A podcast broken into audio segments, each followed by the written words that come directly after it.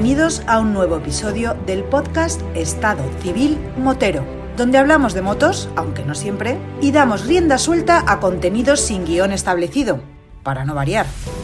Así que ponte cómodo y disfruta de una hora de desvaríos.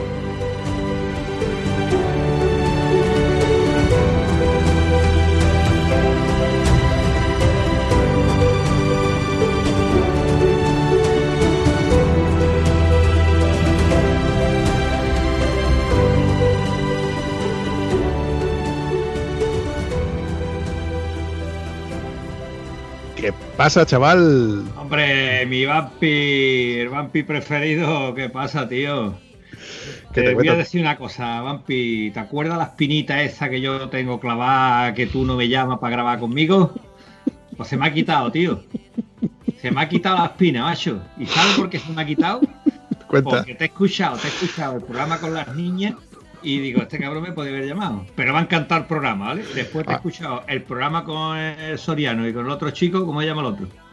Manu, Manu Zanzón. Eh, ahí está, el Manu y, y el Jorge que yo, y me ha encantado el programa. También dije me podía haber llamado, pero me ha seguido encantando. Entonces, eh, yo creo que la espina ya es que me da tres cojones, Quillo. Si no me quiere llamar, te va al carajo. Pero me han encantado los programas en los que no estoy, ¿vale? También me ha encantado. Así que tómatelo con leche o como te dé la gana, me da igual. Encantado el pro- los dos programas esos que no los había oído. Ya los que no me gustan son los que me escucho yo a mí mismo mismamente. A lo mejor es que ya sé lo que voy a decir, ¿sabes? Señor, dame paciencia. Y yo que me alegro, y de verdad, Antonio, y yo que me alegro de que te gusten todos y cada uno de los episodios del podcast de Estado Civil Motero, aunque tú no estés. Sí, pero eh, hay un tío que me cae gordo, macho. El, ¿cómo se llama este? El, eh, uno que, no, yo, yo, esto es mío, yo, yo edito, yo hago, yo hago mi 90%, el, el Bumpy. Ese es el único que me cae gordo de todos los programas estos. La y madre. sin embargo, si no fuera por el Bumpy no había nada. Eso es así, compadre. Eso sigue siendo así. La madre que te parió, Antonio, me tienes hasta los mismísimos cojones. Tú No, quieres mira. 90%, te voy a dar el No, no, 90%, no, no. no, te voy a dar el Escúchame, 100%. Eh, ¿Tú te acuerdas de... ¿Tú te acuerdas? Porque tenemos una edad pequeño. ¿Te acuerdas de el Nowli? El ¿Quién era. Nowli? ¿Nowli? ¿Qué dice usted? ¿O Nowli? Mo- Mowi. Mowi, Mowi, eh, una cosa, ¿de quién era ese? Eh, Mowi era un gremlin, ¿no? El Gremlin, antes de ser Gremlin, era el bueno, ¿sabes? Entonces El decía, bueno. Mowgli, Mowgli de- si- significa responsabilidad. Entonces, de yo te lo voy a dejar para ti. Dice, nada, nada, nada, los Gremlins para ti. Así que como vamos, que vamos de puta madre. La verdad que sí, la verdad que sí.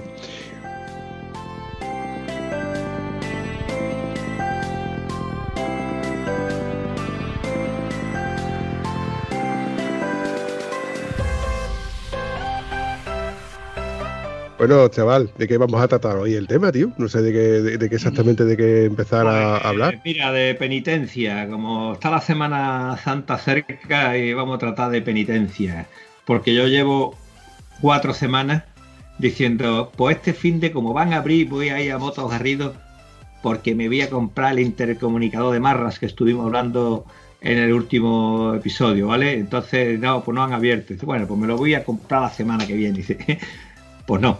Por la siguiente, pues tampoco. Y ya estamos en la siguiente y va a ser que tampoco. Pero como uno tiene amigos, ¿vale? Pues le he dicho, vale, que yo quiero este modelo. Y dice, ah, pues me quedan dos, digo, pues uno para mí. Te lo pago y dice, no, no, te lo guardo, no te preocupes, lo tienes aquí guardado. Entonces, a mí, Ale, ¿qué quiere que te diga? Conmigo se porta. Si no se porta contigo es porque tú no le dices las cosas buenas. Eso que fue por cuando me metí con él y le dije que le iba a cortar las Claro, piernas. cojones, tío, dale la pelota a este tío, cojones, no a ver que te puede mandar carajo y te sale todo más caro. Vamos a ver, Antonio. Volvamos al principio de los estatutos del podcast de Estado Civil Motero. Yo no le debo nada a nadie. Nosotros no nos debemos a nadie. Esto es un podcast libre donde nosotros hablamos de nuestra historia, damos voz o damos su sitio a, a todos y cada uno de los integrantes y colaboradores que quieran dar hablar de su libro, Porque yo he venido aquí a hablar de mi libro. ya sea, sea Alicia o, por ejemplo, Julio con Toros Moto o de sus cosas. A ver, cosas que se puedan compartir que- Un contenido. paréntesis, el toro en moto me ha encantado también, ¿eh, Guillo? ¿Te ha gustado?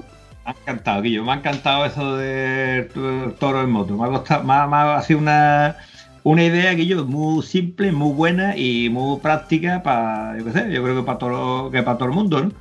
¿Dónde hay un toro? Pues para allá vamos. Pues mira, me parece un destino cojonudo. Y España tiene tela de bichos de eso, ¿eh?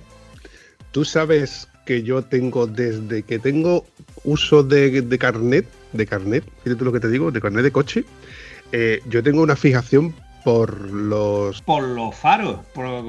Concretamente hablando, que es hablar de cocina, en tu casa he visto yo faros por todos lados, tiene cuadritos de faro por todas las esquinas. La pregunta es, ¿esos faros los has visitado? No, exactamente no los he visitado, pero es una cosa que siempre me llamó la atención y cada vez que a lo mejor he ido a un lugar y he visto un faro, ya sea de souvenir o de, o de decoración, pues me lo he traído a casa y tengo faros, tengo cuadros y tengo cosas, me gustan los faros. De hecho, tengo aquí un libro, un segundito.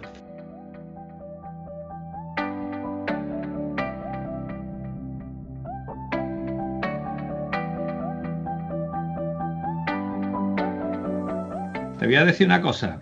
Eh, mi tito Tony, antes de ser un saborío metido del trabajo a casa y de casa al trabajo, preparamos una ruta de los faros. Y en esta ruta visitamos todos los faros de, eh, del país, el País Vasco, no, de Cantabria, Cantabria hasta, hasta el último de Galicia.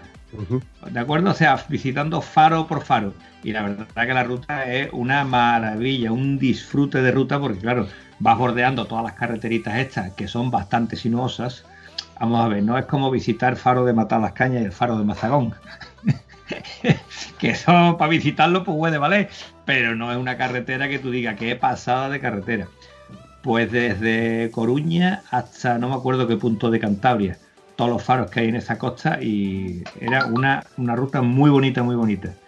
Pertenece al pasado y está archivada en cosas maravillosas. Así que me parece perfecto que tú tengas un proyecto de ruta de faros. Es que contando de lo que estaba contando Julio de, su proyecto con, los toros, pues me vino a mí a rememorar una historia que yo tenía en mente de hacer, bueno, de visitar los faros, porque a mí siempre me han llamado la atención los faros. De hecho, los de aquí de Huelva ya los he visitado, que son los que están cerca. Es como tú mismo dices, nada, visitar el de Matar las Cañas y el de Mazagón no tiene gracia porque los has visto, porque los has visitado ya. Pero hace dos, tres años me regaló un amigo mío este libro. A ver si puedes leer lo que pone ahí. Faros andaluces, viaje de punta a cabo. ¿Te gusta? Me Mola, gusta ¿eh? la idea. Me gusta la Pues- idea. ¿Has visto el tochaco de libro que es? Sí, señor. Tiene un grueso como para utilizarlo en defensa propia. Pues en defensa propia te diré que todavía no lo he leído. Eh, pasan las mejores familias. Te compras una cosa con mucha ilusión y después lo vas dejando en tareas pendientes y se te queda ahí. Eh, en mi defensa diré que yo, a mí lo del tema de leer en papel, mm, hombre, tiene su, su romanticismo, ¿no? Tiene su aquel. Lo prefiero incluso en papel que leerlo, por ejemplo, en, en el iPad.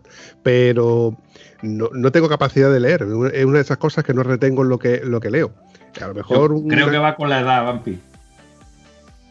Creo que va con la edad y estás cumpliendo años. No quería yo decírtelo, pero te estoy viendo la barba que me recuerda más a Santa Claus, ¿de acuerdo? Que, que a Brutus. ¿Y qué quiere que te diga? Mm, Es normal que ya a uno le cueste más trabajo leer. Pero seguramente que ese pedazo de tochaco de libro tiene un montón de fotos. ¿No tiene fotos? No tiene ninguna foto. Pues suicídate, hombre, suicídate, tío. ¿Qué quiere que te diga? Vamos a ver, lo lógico sería que tú cogieras el libro como guía y decir, vamos a hacer una ruta de los faros, ¿de acuerdo? Y nos vamos a todos los faros de la sierra. Pero que me estás container. Venga, faros de Córdoba, tira para allá. Vamos buscando faro tras faro en Córdoba. ¿En Córdoba hay faro, Antonio? Pues, pero tú lo buscas, cojones. Tú lo buscas, coño, que tiene una sierra y morirse de gusto. Faro en la sierra de Jaén. Venga, busca faros por ahí. ¿Vale? Buscaremos. Te puede encontrar un montón de olivos, pero Y faro. Ya que, está, ya que está en Jaén, dice, voy a buscar los faros de Armería. Y dice, coño, aquí ya esto empieza a encontrarme faros. Coño, pues vamos a buscar los faros de Granada. Eh, Vamos a buscar los faros de Málaga. Y busca los faros de CAI. Y ya de ahí te viene para acá.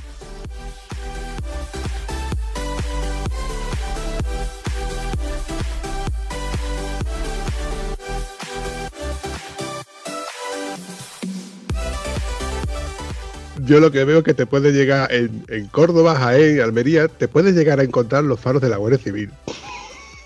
De frente, con lucecitas azules. Que escucha que ha habido mucho problema ahora con las luces estas tan guay que lleva la policía, tanto la policía local como la Guardia Civil. Lleva unos faros, eh, las lucecitas de los coches, que ¿cómo se llama esto? ¿Las Mm, luces estroboscópicas estas? eh, estas de, de LED estroboscópica que tienen un punto y cada vez que amigos míos que la han parado y en vez de en vez de dar la documentación le he preguntado yo cuánto es, qué pasa, tía, cuánto cobra tú por liado, estás liado, ¿eh? Y cuando te lías puedes tener problemas severos. Oye, lo que yo no sé si te has dado cuenta de que ahora las ambulancias también tienen la luz azul incorporada en, las luces estroboscópicas de, de la ambulancia. Ya ahora no confundo si es la Guardia Civil, si es una ambulancia o si es un puticlub. Yo lo que te digo es que te dejes venir en cualquiera de los tres casos.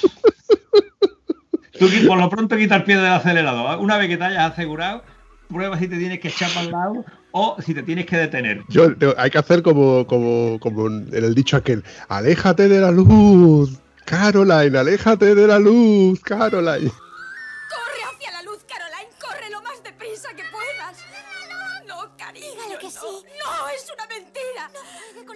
Muerte cuando conectamos con lo que hay en medio. ¡Corre hacia la luz, cielo! ¡Mamá está en la luz! Sobre todo si viene un agente de verde en el interior. Salvo, salvo que tengas un problema y entonces te vayas acercando a la luz diciendo que sea un guardia y que me zarme de esta, que aquí tengo un problema serio. En fin, espero que esas cosas no, no nos pasen nada más de cachondeo aquí charlando y ya está. Ay, la verdad es que sí.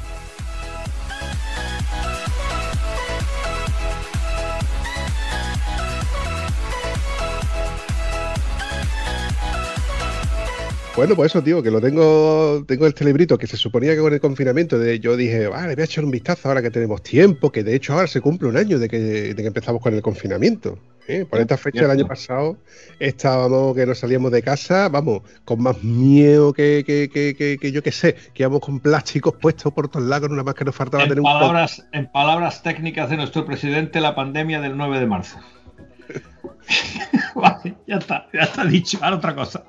Ese presidente, pues, de, cuyo nombre no quiero acordarme, será recordado por el presidente de la pandemia. Vamos a hablar de otras cosas, cojones, que me pongo de mal humor. sí, que estoy sí. deseando de ir a Motos Garrido y no puedo, coño. Pues mm, cuando tú me dijiste hace dos semanas, oye Vampi, que voy a ir a Motos Garrido, yo te, yo te dije, ay, este fin de semana no puedo porque estoy cogido, tengo cosas que hacer, aparte del trabajo y demás. Pero yo el fin de semana siguiente, si nos desconfinan, tengo intención de ir. ¿Por qué? Porque, como tú recordarás, me he quedado sin botas. Cierto, cierto. Me he quedado sin botas porque una, de hecho, las, las tienes tú, si no las has tirado ya, que yo te, te doy permiso para que las tires, porque el tema de la suela, las diadora aquella, la suela sale posibilidad. desintegrada. Y, y- y me da muchísimo coraje porque esas botas, aunque han llevado, se han llevado conmigo más de 10 años, pero estaban en perfecto estado de uso, no le entraba agua, a excepción de que la suela estaba. se caía obsolescencia programada. Eso está hecho para que esa bota se vaya degradando la suela y te quede sin suela. Pero te voy a contar más. Eh, me dice el otro día salgo con un amigo que se ha comprado una moto recientemente. Ha llevado un montón de años sin moto y se ha comprado la moto y dimos una ruta y divertió la mar de contento. Y dice que yo me iba a poner las botas de enduro, que tenía unas botas de enduro, y las botas de enduro, lo que es el cuero está bien. Pero todo el tema de correas, protecciones, todos los plásticos, están hechos mm, sal, se están de- partidos todo por todos lados. Y entonces me acordé de mis botas de cross, las últimas botas que, tuve yo, que, estaban en perfecto estado porque las botas tendrían 20 salidas como máximo. Pero es que las botas están perfectamente, salvo todos los temas plásticos de protecciones y de correas. Con lo cual, eh, mal arreglo tiene eso, porque aunque creo que hay alguien que arregla este tipo de cosas, por lo menos que hay gente que le cambie la suela a las botas de cross y esto a niveles eh, de botas buenas, ¿se entiende? Pero ¿qué ocurre? Coño, que te sale más caro el collar que el perro. Cambia todas las correas y todo esto, teniendo recambios, es una labor, una mano de obra importante. Entonces hay botas de tieso men, tieso, botas baratas, te quiero decir, que te dan un resultado fantástico, que es lo que ha pasado con tu suela.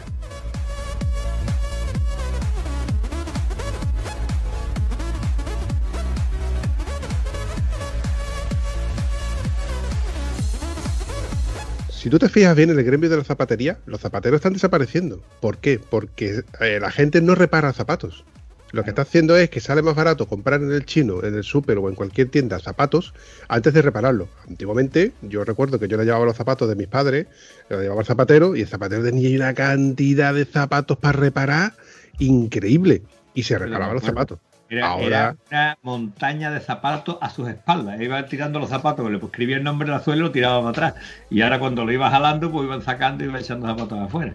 Y era un artesano. Las primeras botas que le compré yo al señor José María Muriel, ¿vale? Las primeras botas, yo qui- quizás fuera, quizá, no, le compré las botas y me regaló el casco. Cuando compré mi primera moto de verdad, la 360 H6, El año pasado, ¿no? El año, ayer de mañana, pues te voy a decir, tenía 18, tengo 58, hay que dar tanto la cuenta, ¿vale? bueno, pues esas cachos de botas tuvieron un problema de, de suela, eh, normal, no era una bota de gama alta ni nada, y me las arregló un zapatero artesano de mi pueblo y le puso ruedas, eh, o sea, ruedas, dice usted? cortando cubiertas de coche. Le hizo la suela. Y las botas quedaron perfectas. Eh, me cobró precio simbólico de amigo tal y cual, pero eso sí, me dijo Antonio, estas botas, esto que yo le he hecho a las botas, valen más que las botas. Como yo te lo voy a cobrar porque eres tú y yo me voy a enrollar contigo. Murió mi amigo Suárez, Tito de nuestro amigo Piti.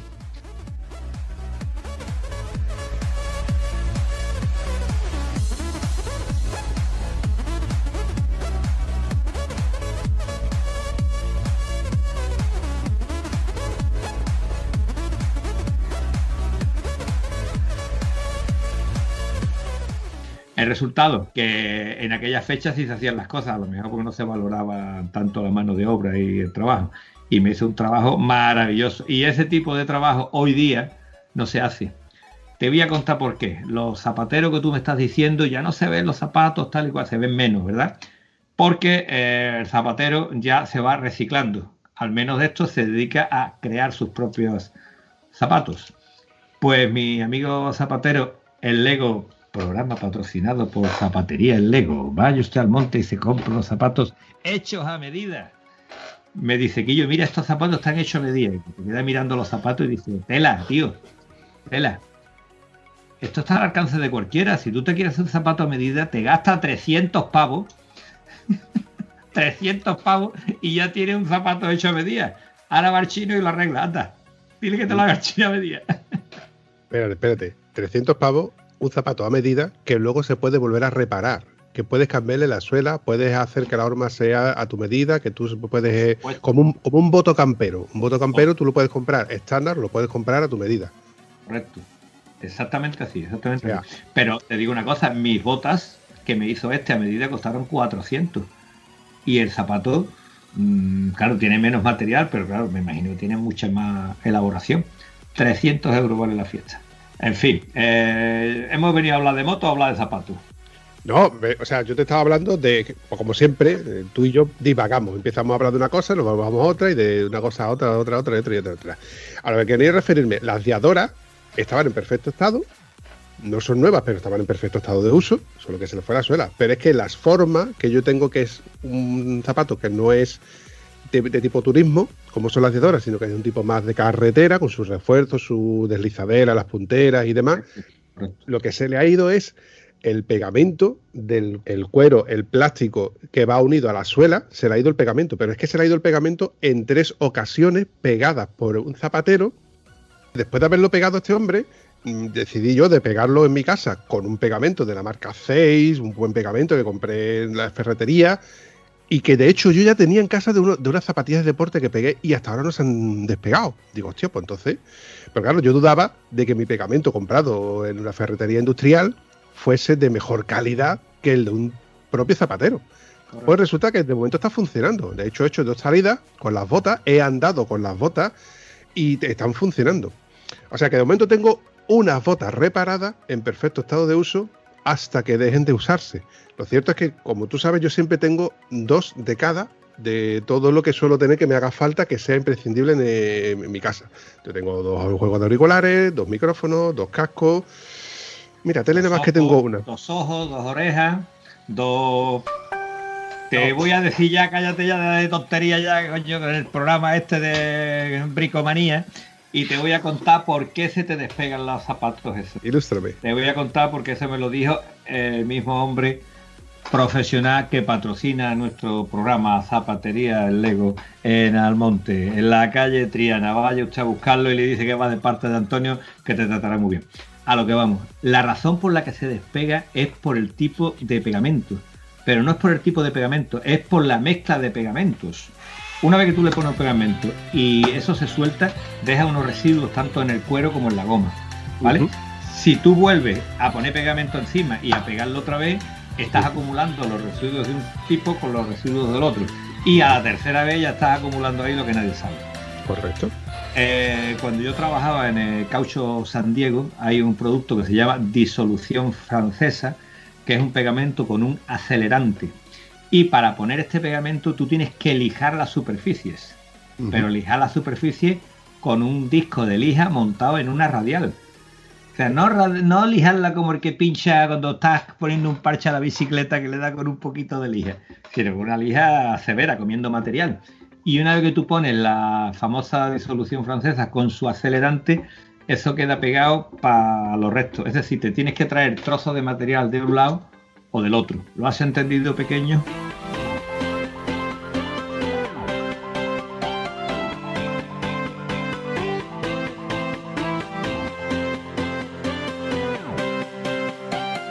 Sí, así precisamente es como yo lo he hecho y de, de hecho está ahí pegado. Eh, en, la- en el grupo de Telegram, de hecho, puse la fotografía de cómo, claro, el zapatero, por ejemplo, tiene una horma donde él tiene unas pinzas eh, que sujeta. De la presión, correcto. Claro, y yo lo que hice fue usar cinta americana. Ah, no, que como en casa no tengo cinta americana, lo que usé fue fiso de este de embalar de paquetería y le di varias vueltas para que y hizo, con- hizo consistencia. Claro, luego me quedaba otra duda. Digo, "Uf, es que si lo aplasto demasiado, luego se puede deformar. Digo, che, ¿por qué no me pongo la bota y lo pego? Digo, pues podía hacerlo, pero es que tiene que estar 24 horas y yo me tengo que, tendría que ir a trabajar. Así que lo rellené de calcetines para que hiciera la forma del pie por dentro lo encinté y hasta ahora está funcionando. Pero también puede pasar de que este pegamento, pues bueno, no, en primer lugar, no funcione bien con la intemperie, el frío, el calor, y cuando le entre agua o lo que sea, pues se vaya despegando. Lo cierto es que a lo que viene todo esto, que volvemos al principio de la conversación, es que mi intención es de acercarme a Motos Garrido y probarme algunas de las botas que tiene en su catálogo y que más o menos me entren dentro de mi presupuesto. Porque claro, eh, Alejandro te puede, te puede enviar la bota y tú te la pruebas y luego tú se la envías si estás conforme o no estás conforme. Pero ya al volverte a mandar otra, ya eso no te lo hace gratuitamente, eso te tiene que costar dinero, igual que con cualquier otro motocenter, por poner un ejemplo. Entonces, lo suyo es en la ropa, como en los cascos, lo suyo es probártelo. Claro. Claro, como Moto Garrido está de aquí, de aquí a Lorín, ¿cuántos hay? Un segundito que lo miro. Tarda unas tres horas, tres horas y pico en llegar, pero es que la carretera es una gozada. No es que tengas que ir. Yo me acuerdo que compré una cosa, unos faritos para mi moto, unos, ¿cómo se llaman? Los faros cuneteros que le llama la gente, los antinieblas. Y era en la Carolina. Y fuimos a la Carolina y no me quiero ni acordar. Un viaje en coche, y por el, por el placer de ir. Y la verdad que ir venir por autopista era en coche, era con un amigo, íbamos charlando y tal y cual, y tiene un pase. Pero no tiene la diversión que tiene ir a Laurín de la Torre con todo el pedazo de toda la sierra de ronda que hay que recorrérsela por allí en medio. Que una vez que vayas allí te digo por dónde cojas. Según Google Maps, eh, te da tres rutas diferentes. La más corta unas 4 horas 39, son 324 kilómetros. Y la, hay otra un poquito más larga que te coge por la parte de abajo, casi pegando Marbella. No exactamente, pero bueno. eh, que tardas unas 5 horas. Esa sí que estaría guapa. Mm, No, no- no te creas, no te creas. Porque esa tiene varios radares de tramo y deja de ser divertida. Bueno. Hay otra, hay otra que nos coge más para arriba, casi por la parte de. Bueno, no sabría decirte, pero sí que recuerdo la que cogimos nosotros del puerto La Abeja y demás, que cogimos con Mario y con. Correcto. con Isidoro. Íbamos con Mario, Isidoro. Mm, José Lu, tú, yo. José Lu, yo. O yo y tú. ¿Cómo era, bueno. tú? ¿Cómo era? ¿José Lu, tú y yo o yo- o José Lu, yo y tú? Eh, depende, si, si lo dices tú al final resulta que yo no iba. Me dejas afuera, seguro. Bueno, lo cierto es que habrá que ir pensando cuando nos dejen salir perimetralmente y podremos pegarnos un saltito a motogarrito, probarme las botas y, traérmelas. Y traérmelas. Si no me las puedo traer porque me las mande por correo, pero por lo menos haberme las probado los dos, tres modelos que he visto que me puedan encajar dentro de mi, de mi presupuesto. En fin, una de esas tareas pendientes que tenemos para poder acercarnos para allá. Y, y estaría bien, que se me ha ocurrido hoy precisamente, de poder quedar con Oscar, poder quedar con Raúl, poder quedar con Guillermo y alguno que otro de los señores que están en el grupo de Telegram que están por la zona de Alaurín. No quiero mencionar a Vinaldi porque luego él se siente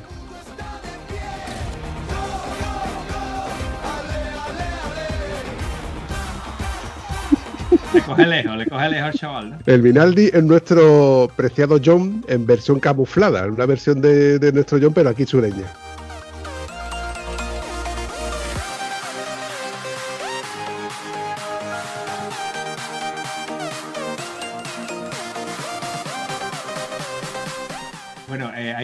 Cosita que nos dejamos en el tintero cuando hablamos de los maravillosos eh, intercomunicadores. Y tú no sabes lo que era, pero yo como soy más listo, ¿vale? Yo tengo estudio, ¿vale? Estuve en un colegio de pago, estuve casi a punto de entrar en el colegio de pago, no llego a entrar, pero estuve muy cerca. Y la historia, tú sabes que es lo que nos dejamos en el tintero, que el- los maravillosos intercomunicadores TAC, ¿cómo era el nombre? TAC Ball. Tacpac Bold. Es Vaya los, nombre- vaya los nombrecitos que le ponen a los intercomunicadores, macho. Ah, Si tienes si eres imaginativo y sabes idioma, puede ser interesante. Si no sabes ninguna otra cosa, te tienes que estudiar. En cualquier caso, ese intercomunicador fantástico interacciona con los cuadros digitales bonitos que tienen las motos modernas. Lo comentó. Julio lo comentó. Comentó Sí, que las motos. lo comentamos en- entre nosotros, pero a la hora de abrir micros y tal y cual, creo que se quedó en el tintero ese comentario. Entonces, para la gente que quiere un intercomunicador de esto, va genial, teniendo en cuenta que mi moto no tiene ABS, no tiene control de tracción y el cuadro que tiene es normal.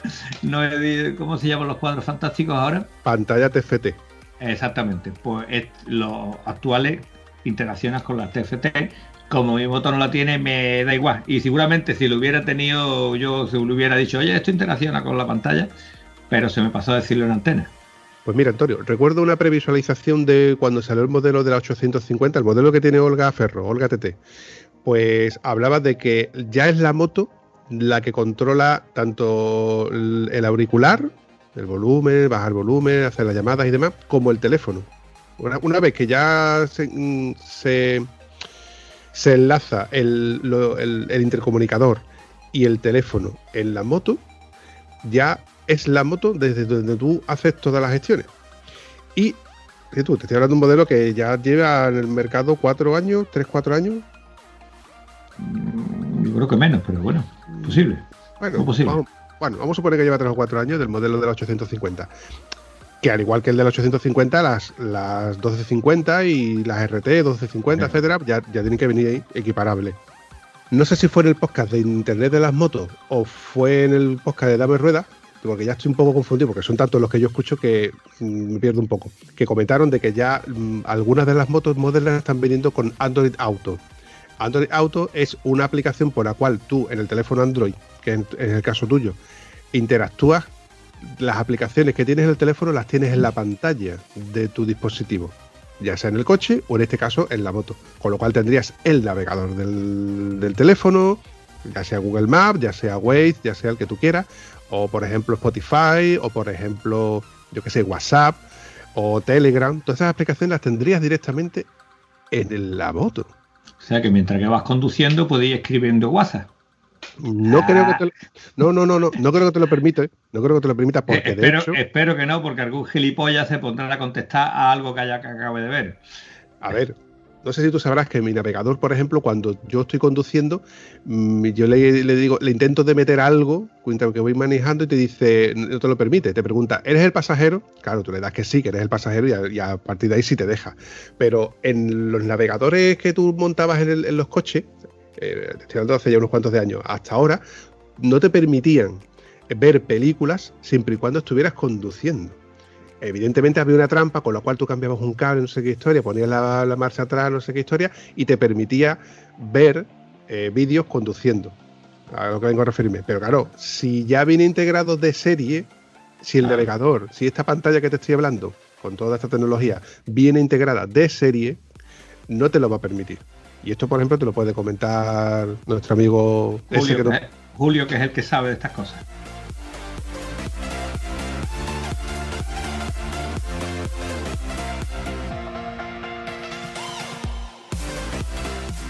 Evidentemente, a las pantallas de las motos no se les puede poner una de la marca Alpine o de la marca Pioneer o de la marca Sony. O sea, las, las originales son las originales, no existe otra cosa. Eh, De la marca Gitaner sí se le puede poner.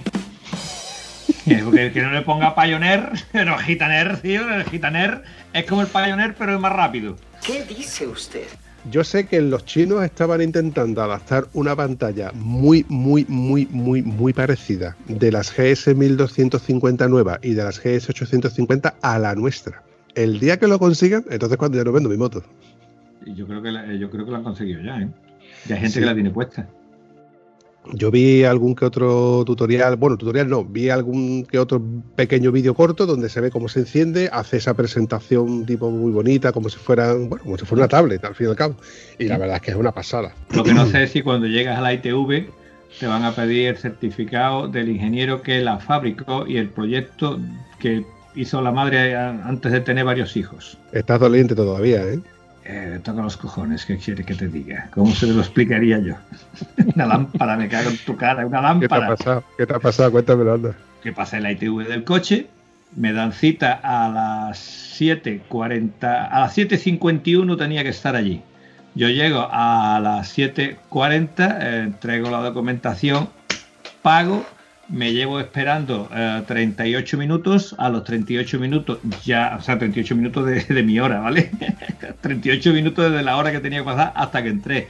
Me hace, me pasan revista del coche y dice, tiene una luz fundida. Digo, coño, pues, pues la tendré fundida, pero tú sabes, la luz que funde a la hora de, de que te pasa la ITV. Y nada, pues ya he cambiado la bombilla, pero ahora solamente tengo que hacerme eh, 30 kilómetros para que vea el tío de la ITV que sí he cambiado la lámpara. Vamos a ver, es. chaval. Una lámpara, la eh, concretamente la lámpara la he cambiado yo. Es la H7, la misma lámpara que tengo de la moto. he cogido la lámpara de la que tenía de recambio que no había gastado y la he colocado ahí y la he cambiado yo. Es de los pocos faros que son accesibles para cambiar la, la lámpara. Porque yo me acuerdo en el maravilloso Sceni que yo tenía, cambiar una lámpara ahí era imposible. De hecho, me habían dicho amigos que la Guardia Civil, si te ve con la luz apagada, te dice, tiene usted que cambiar la lámpara. Antiguamente tú tenías un problema con esto y te podían denunciar, pero si tú tenías la lámpara, la podías cambiar. Incluso le podía decir a gente, yo es que soy zurdo, soy eh, ambizurdo y cuatralbo, es decir, tengo zurdo todas las extremidades y yo no sé hacer esto. Y el guardia, si el tío ah, lo veía bien, era capaz de cambiarte la lámpara y decía, puede usted continuar, ¿vale? Eh, actualmente eso se perdió porque los coches tienen tal problemática para acceder a la lámpara que tiene- hay veces que tienes que desmontar faro para golpe, unas historias rarísimas. En cualquier caso, eh, esta lámpara estaba súper accesible y me va a hacer volver a visitarlo para la ITV, con el tiempo que lleva, no solamente ir y venir, sino llevarte allí a la espera hasta que yo diga, bien, vale, te voy a acceder a verlo. ¿Tú sabes que en Inglaterra no hay ITV? Y en Portugal tampoco. Ah, ¿y por qué? Pues porque no es un negocio que sea del gobierno. Pero, pero, pero, tengo entendido de que hay países donde no hay ITV, pero si tienes un accidente y de- derivan que el accidente ha sido provocado por una mala gestión de, por ejemplo, la amortiguación, los frenos y demás, mm, o sea, te pueden reclamar que el taller que te lo ha, que te ha pasado la revisión, porque tú sí que tienes que pasar revisiones, Claro, revisiones eh, de mantenimiento. Claro. Si tú no has pasado la revisión de mantenimiento, tú eres responsable. Y si Correcto. el accidente ha sido provocado por un mal mantenimiento, el, al que le piden daños y perjuicios es el taller. Me parece lógico. Que me parece súper lógico y me parece súper rentable porque así gana, así gana tanto el conductor en seguridad como el taller en dinerito fresco que se lleva. Y no que se lo lleve el gobierno que le toque en este caso. Volviendo al tema de las ITV, te voy a decir una cosa. Los chicos que te atienden a ti, que te dicen levanta el capó, enciende el intermitente, mira para allá, mira para acá, son simples empleados. ¿Vale? Ellos tienen que ganarse el pan de su sueldo y no se van a, no deberían de casarse con nadie. Sí que es cierto, de, y me consta, de que hay veces en las que pasa la, un poquito la vista gorda. Eh, hay otras veces que se les pasa, por ejemplo, decirte, no sé, me pone los cinturones, no sé qué. Yo he estado en una ITV, curiosamente, mira, yo he estado en una ITV donde he pasado mi coche y el chico, con esto del COVID, pues me dice, le, abra usted todas las puertas y dele usted un tironcito a todos los cinturones para que él no se monte en el coche. Y me dice, dele usted al acelerador hasta las 3.000 vueltas, porque además lo nota, venga, vale. Y luego he pasado otra, ITV, ITV, porque están todas cogidas más lejos, de hecho la de Tarsi, y el chico entró dentro y, y, tocó los cinturones y abrió las puertas y demás, cosas que son un poquito incongruentes. A lo que vengo a referirme, Antonio, es lo siguiente. Todas las ITV, de al menos la Junta de Andalucía, son unas hijas de la gran puta porque no tienen otro nombre. Porque es una tocada de pelotas, como tú mismo has dicho, que antiguamente te decían, oye, si tienes una lámpara fundida y la cambias, te la doy favorable. Pero no es, que te, no es que te voy a obligar a volver aquí, a volver a coger sitio, que ya estamos dando citas para tres meses por una simple bombilla. No estamos hablando de una pérdida de aceite o de un rodamiento o de una rótula que haya que cambiarle que lleve la rueda con los alambres afuera, coño, se está jugando el tipo, eso sí lo entiendo, pero una lámpara que tú vas a cambiar, coño, he tardado tres minutos en cambiar lámpara. Y no soy el más hábil ni diestro cambiando lámparas, que es la primera vez en mi vida que, que accedía a esa lámpara. Lo que pasa es que estaba, digo, súper accesible. En fin, eh, está muy feo que digas que son unas hijas de la gran puta. Está muy feo, ese vocabulario no me gusta, pero que son unos saca cuarto, ahí no hay. Ahí ya no hay discusión posible. Debe hacer un inciso, Antonio. Del mismo modo que he dicho una palabrota porque estoy indignado con este tema. Los. Ahí me ha tocado la fibra. Indignaditito. Estoy a favor de que haya muchas ITVs y que de haya que pasarles ITVs, como yo, por ejemplo, un coche que tengo con 17 años, que se la tenga que pasar anualmente. Porque gracias a pasar la ITV, mi coche tiene regalado los faros a la altura correspondiente, tiene bien los frenos, tiene bien la amortiguación y tiene todos sus cinturones de seguridad funcionando. Porque si no hubiera ITV, ¿qué pasaría? ¿Cómo irían los coches por su libre albedrío? Vamos a ver. Irían como van en Portugal, ¿no? Irían como van en Inglaterra, ¿no? Que no las hay, ¿no? Tú tienes que hacerte responsable de lo que tienes que hacer, lo que no tienes que hacer. Y si no lo eres, te para la policía, te pide documentación y te dice, esto reúne condiciones. ¿Cuándo ha pasado usted la última vez por su taller de confianza? El taller tiene que tener una responsabilidad. Ahora, si tú lo arreglas en casa debajo de una mata, eh, otra cosa distinta, ¿no? Antonio, la Guardia Civil ve pasar un grupito de R's y los para. Ve a pasar un grupo de motos custom, a lo mejor no los para. Ve pasar uno o dos trail o un grupito de trail, a lo mejor no los para. Ve pasar una furgoneta cargada de malacatones y no tiene cojones de pararlo, porque sabe que le va a tardar más tiempo en hacer un papeleo que luego no va a servir para nada por insolvencia, a parar al típico canning, por ejemplo, que va chumba, chumba, chumba, chumba, chumba. Dice, este voy a parar. Que si este tiene dinero para arreglar su coche de equipo de música, seguro que va sin freno, sin ITV y sin un alerón que le sobresale del coche. ¿Tengo o no tengo razón? Lamentablemente, querido lamentablemente. Es a lo que vengo a referirme. Entonces, al que está indocumentado, no voy a decir al pobre que está indocumentado, que no tiene lo mejor para pasar en ITV, o no la quiere pasar, y tiene un faro mirando para arriba, otro mirando para abajo, con la dirección que nos frena, que no sé cuál, pues habrá que pasarle la ITV. O sea, habrá que obligarla a pasar la ITV para que ese coche vaya arreglado, vaya bien, conforme con, la seguridad que tiene que ir, y cuando tú vayas de frente no te choques con él, o no, no se choque él contigo y con tu familia. Y lo estamos hablando un poquito del tema de, de las motos. Pero que yo estoy a favor de que haya ITVs y de que todo el mundo pasemos por la ITV y que te cuesten 50 pavos. y que te cuesten dentro de 10 años te van a costar 100 pavos. Vale, tengo un saca cuarto. Pero por lo menos los coches van pasando su ITV. Todos. Que no se salve ni uno. Que no se falten coches del ministerio tal que no pasan ITV. Que costa. Vehículos de. Por ejemplo, esos vehículos que pasan en Doñana, esos 4x4 que tenéis por allí dando las excursiones, ¿esos pasan ITV?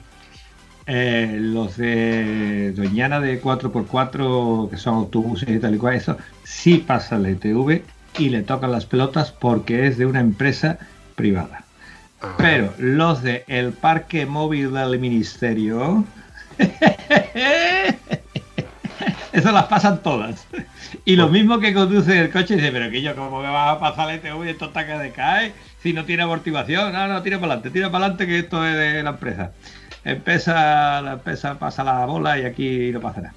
En, En fin, fin, eh, ¿para qué vamos a seguir hablando de esto? Exactamente, corramos un estúpido velo porque hemos ido de una cosa, de los derroteros de las botas y demás, y no sé cómo coño hemos terminado al final, metiéndonos otra vez con la Eh, gente. por la indignación que tenía yo por una puñetera lámpara. Te voy a contar, la misma indignación cogió mi amigo Pepe porque le obligaron eh, la ITV de La Palma. Tú has dicho que aquí no nos debemos a nadie, digo, nosotros decimos las cosas buenas cuando son buenas y las malas cuando son malas.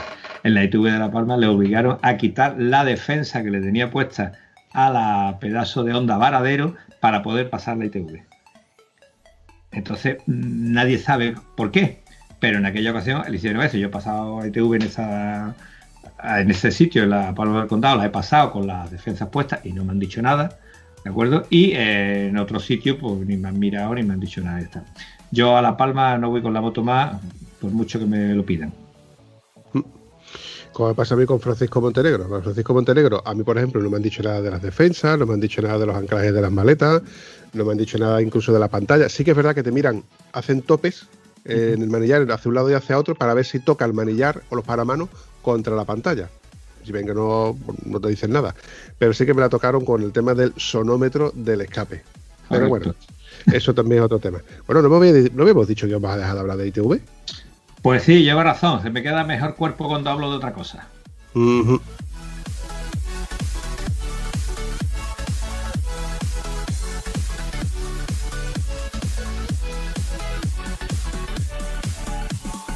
Eh, ¿Va a salir con la moto el sábado o el domingo? Mi intención es de salir el sábado que he quedado con mi amigo Tano, el cual está bastante interesado en que tú te agregues un día a una salida. De hecho, me dijo incluso, cuando tú vayas a salir con Antonio, avísame que yo me uno. Va- Vale, pues vamos a hacerlo a la inversa. Como tú vas a salir con el Tano, avísame y yo voy. Eh, ya te Vale. liado. Vale, vale. Estoy dispuesto a llevarme el micro, ya te lo he dicho. Me consta de que vamos a salir bastante más gente. No sé, de todas formas, ya te digo, luego, cuando termine de editar este episodio, le voy a pegar un toque y porque todavía no hemos concretado a qué hora vamos a salir. Sí que es verdad que me comentó que, que quería salir y comentamos de que, bueno, eso, lo que te ha dicho, de que si que él se unía a nosotros porque él es fan aférrimo tuyo y seguidor tuyo y le encanta tú eres, digo, sí, sí, eso porque tú no lo tienes cerca, tú no lo aguantas, no tienes que editarlo ni nada.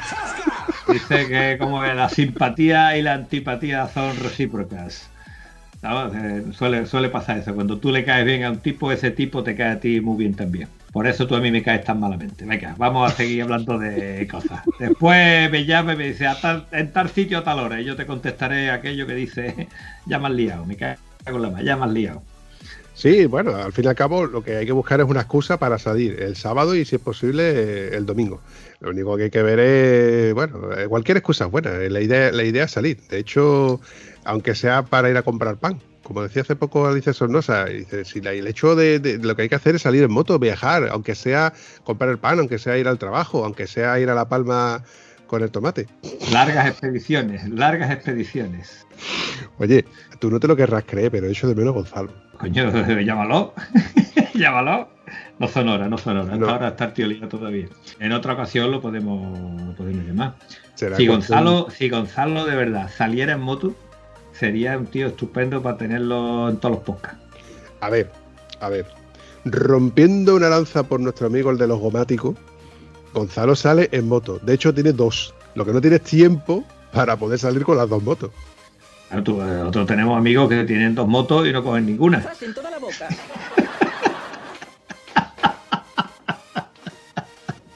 Se ha escuchado un zasca por ¿Para qué te va a comprar? ¿Para qué te va a comprar otra moto? Di no coge la que tiene, chaval. Di no coge la que tiene.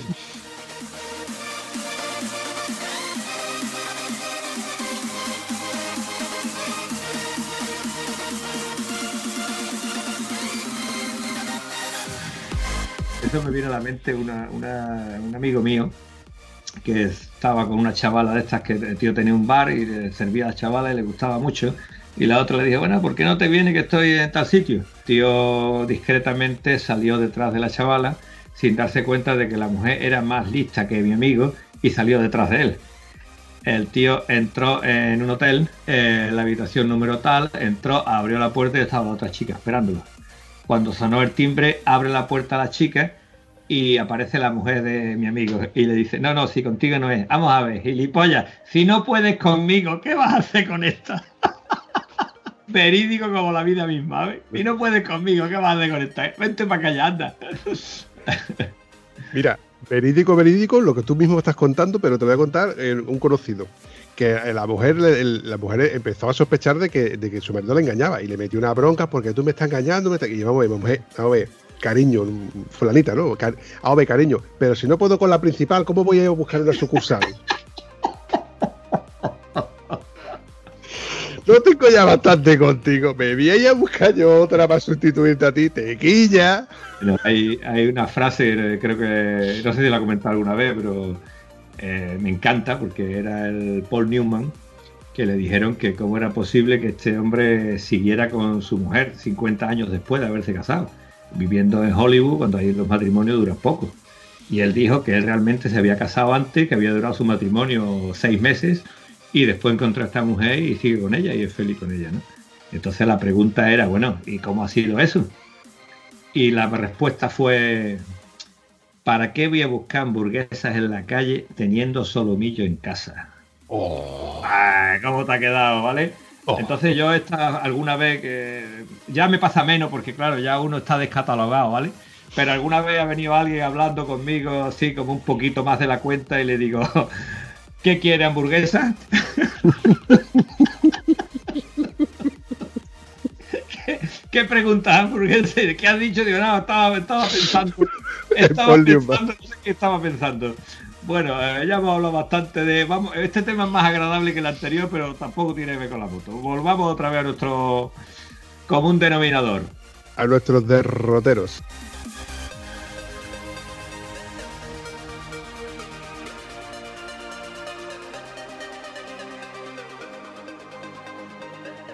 Eh, la pregunta: ¿el sábado vamos a salir para comer en medio del campo en algún merendero barra mirador? Te lo acabo de decir, no lo sé. Me encantaría, me encantaría. Por otro lado, mm, eso implica tener que llevarme las maletas, porque no me cuesta ningún trabajo llevarme las maletas y llevarme la cargado con, todo, con, con toda la parafernalia.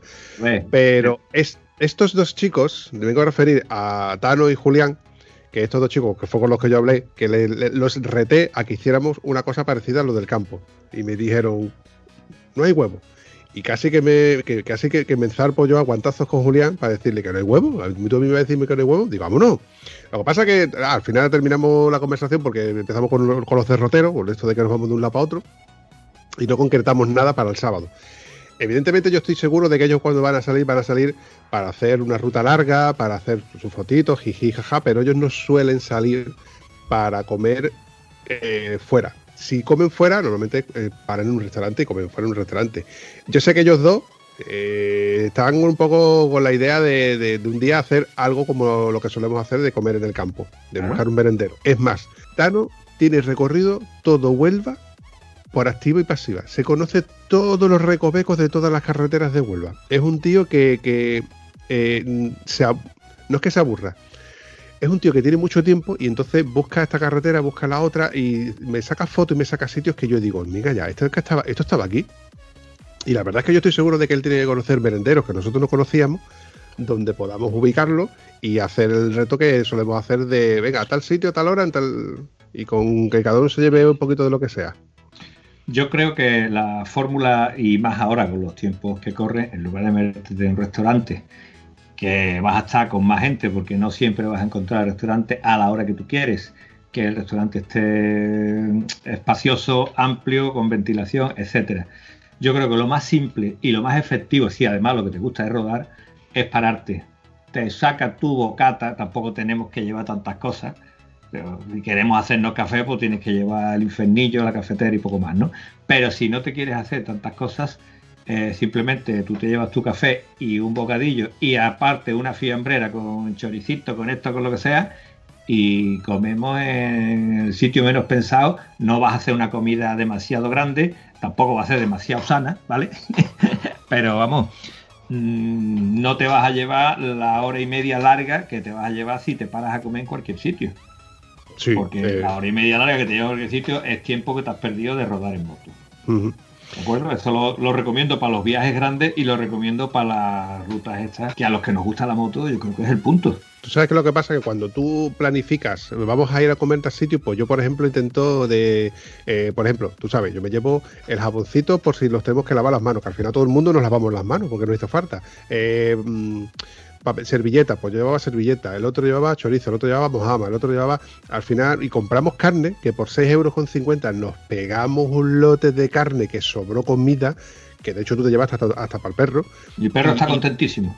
Tú no vas a estar contento si, si comió la mejor carne que había en todas las sierras de Huelva. Cierto, cierto es. Pero bueno, el- ese día concretamente a la hora de hacer carne, que si hace fuego, llevábamos carbón, no sé qué, aparte de ir tremendamente cargado, se nos fue más tiempo que si comiéramos en un restaurante. Eso sí, estábamos como dioses, ¿eh? Hombre, es que El no. punto ese, su, eh, como el, el merendero entre sol y sombra, el agua al lado, escuchando el, lo bonito que es esto, el viento, la- es maravilloso. y la conversación, ¿no? Que estábamos allí hablándonos cada uno de nuestras historias, para allá y para acá. Mira, yo, yo recuerdo a José Lu, que Lu estuvo tumbado para atrás, que si llegamos a estar en silencio, se pega una cabezada de, de- de escándalo. Vamos, de Eh, escándalo. Yo por- te digo, eh, yo he dormido varias veces con José Lu y José Lu cuando se tumba automáticamente dice buenas noches y cuando dice che ya está dormido. ¿Vale? O sea que si tú crees que José Lu no pegó la cabeza, la pegó seguro. La otra cosa es que nos diéramos cuenta. No, yo creo que estábamos, como estábamos con la conversación, que si uno hablaba del el taxista del taxista, yo, yo hablaba a lo mejor de las ITV, el otro hablaba de, otra- cosa, y que, que si ahora al café, al café yo llevaba las naranjas, que si ahora una naranjita para allá, una naranjita para acá, Antonio que estaba allí cambiando su bolsa en. Porque todo el mundo, ¿y Antonio? ¿Antonio dónde está? ¿Y Antonio dónde está? Y Antonio estaba ahí escondido. Ahora estaba detrás de la moto cambiando la bolsa y no me veía. Y, ¿no? Y, y yo me acerco y le digo, hombre, Antonio, has tenido toda la semana para hacer esto, No, ¿te no, tienes que venir aquí al campo a hacer bricolaje. Tenía desde que mi costilla hizo crack, tú sabes que tenía una rachita de trabajo muy buena. Y esto del confinamiento a las 6 de la tarde, a las 7 de noche, y ponerme a hacer esto a esa hora de mala magana, digo, "Ah, esto lo hago yo con luz del día y en el campo con dos zargas. Y entonces la verdad que, tú sabes, estas cosas que te a hacer en la moto que la disfruta, que era simplemente, yo tengo unas bolsas para llevar eh, cinta americana, desmontables, eh, una cámara, eh, las pinzas para la moto, todo esto lo llevo yo en la moto. Entonces, esta bolsa, cuando me partí la costilla, también se partió la bolsa. Y fue quitar una bolsa de la defensa y ponerla, aparte de las cogidas que trae, con unas bridas y un cable de acero que lo tengo puesto para un poco espantar a quien venga a decir, voy a ver lo que hay aquí. Por lo menos tiene un cable con un candadito que te tiene que entretener en modificarlo, cortarlo, echarlo por lado. En fin, un ratito de hacer las cosas que nos gustan. Sí, bueno, pero que a, a lo que vengo a referirme, que cuando te vienes a dar cuenta, eh, echas un rato de escándalo que te da hasta pereza de largarte, pero dices tú, che, yo, que nos tenemos que volver para atrás. Y luego a la hora de volver para atrás, pues venga, vamos a organizar una ruta de vuelta para atrás, que cuando te vengas a dar cuenta, has vuelto más que de noche. Sí, sí, sí, sí. Ah, Claro, esa es la cosa, ¿no? Que estamos, si fuera en verano, pues todavía. Pero en verano no se hace tan agradable el chiringuito allí la parada. Primero porque el sitio donde lo pusimos a comer es fantástico. Ese sitio tiene una compuerta, ¿te acuerdas? Ese sitio en verano es una piscina natural chulísima. Chulísima, chulísima. Pero claro, hay muchísima gente, como es lógico, ¿no? Entonces, cuando hay mucha gente, ya no estás tú tanto tiempo ni estás tan, tan a gusto. En fin, esperemos que esta historia pase pronto y volvamos a vernos en todos los charcos de la sierra y en alguna playa.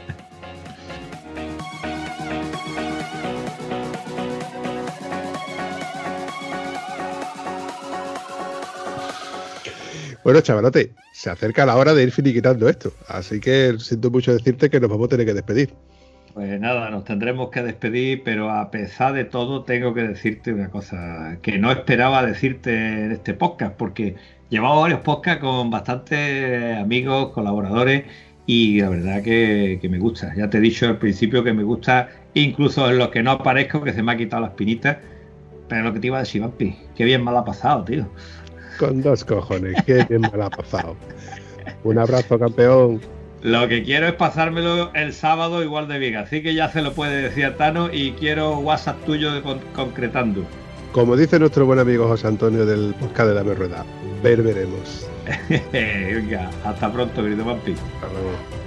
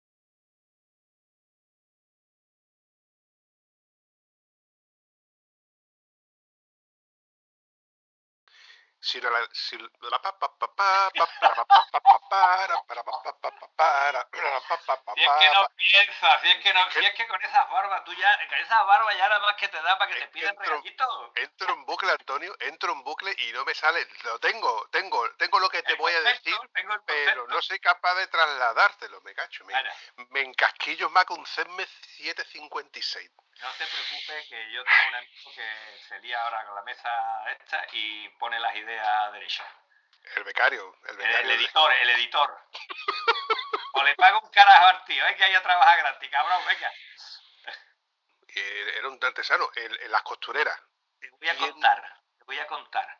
Yo me compré unas botas, las primeras botas. Me ha interrumpido, que lo sepa. eh, bueno, pero te digo una cosa, como estamos tú y yo y tú eres el editor, pues te jode. Que cuando hay la gente me callo y digo, coño, ya me estás riñendo otra vez. Te va al coño ya, hombre. Te cuento. No aprende, tío. El que quiera la pijada, me estás interrumpiendo, ¿eh? No me interrumpas ¿eh? Que con las ganas que te tengo te vas a enterar. Pero que te quiero decir que, que es lo que estamos hablando, ¿no? Que un zapato hecho a medida que el tío puede hacer todo lo que ahí cabe todo. Te voy a Espera, explicar. espera, espera, espera, espera, espera. No me interrumpa, Antonio, por favor. Eran tus muelas todas. Y te cagan todas tus muelas. Si no fuera por lo bien que me lo paso contigo, te iba a mandar carajo. Venga, sigue Y si, contando. no, y si no fuera por el bonus track, ¿vale? es que verdad, Antonio, me interrumpe, me, te interrumpo yo a ti, luego tú me interrumpes a mí. Parece que nos estamos vengando el uno del otro ahí dándole que, tar- al paso. Que, que Estoy deseando que me interrumpa, estoy deseando que Ya, me ya, interrumpa, ya. no voy a reprimir. Bueno, que pierdo el hilo y al final una cosa y otra. Volviendo al tema, y no me interrumpas más, Antonio, la madre que... Estoy indignado con la ITV, Porque gracias a esa... A esa pam. Sí, di que sí. Una horita, ya vamos ya, ¿eh? Entre una cosa y Pues, otra. vamos a decir algo más, pero primero meo y ahora decimos lo que sea, ¿vale? Venga, yo te, yo te doy permiso, Antonio.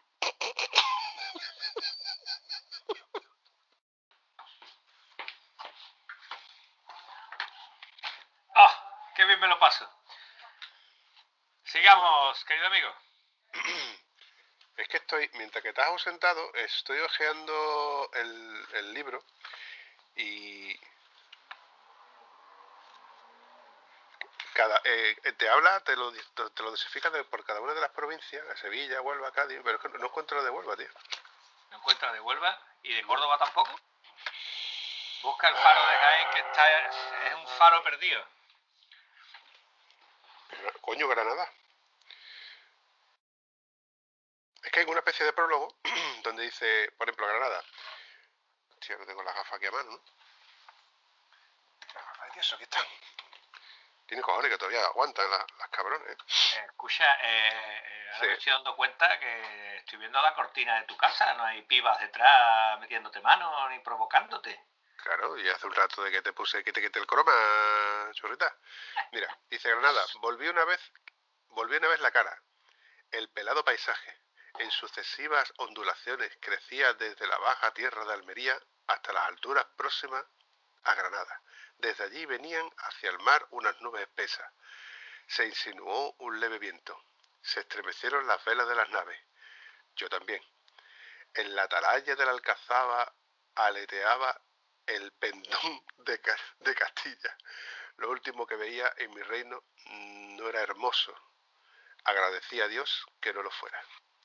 El manuscrito carmesí, Antonio Gala, Granada. Es que te, empieza- te estaba escuchando leer eso y digo, yo, tío, esto está muy bien, me ha gustado el... Pero, o sea, que el libro, a lo que vengo a referirme, Sí, que sigue usted. que el libro a lo que vengo a referirme no es eh, el faro de tal, el del año no sé cuánto, construido por no sé cuánto, y los mozárabes lo destruyeron, no, no, no sé nada de esto. Bueno, vamos a ir cortando, ¿no? Eh, me ha gustado como me ha gustado lo que has leído e incluso me ha gustado tu interpretación de la lectura, cosa que jamás hubiera imaginado en la vida. Buah, y eso que no he puesto voz de macho, si pongo voz de, voz de macho lo flipas del todo. ¿Te pongo voz de macho? Se meta en eso, tío, déjalo, déjalo. Vamos a dejarlo.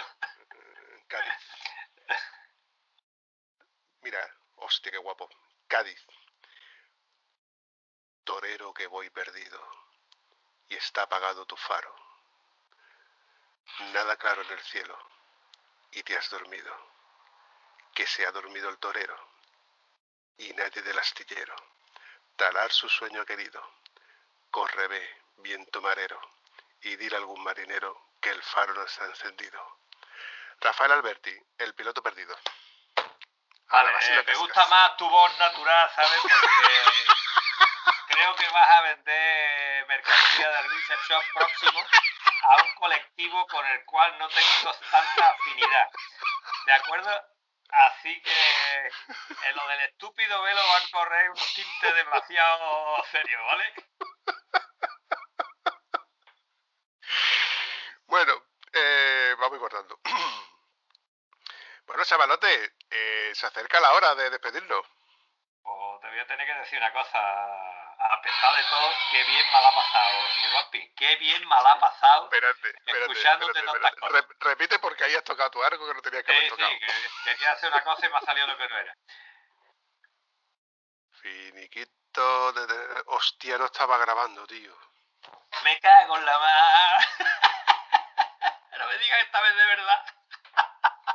Dígalo. No me digas que es de verdad que no has grabado nada. Nada.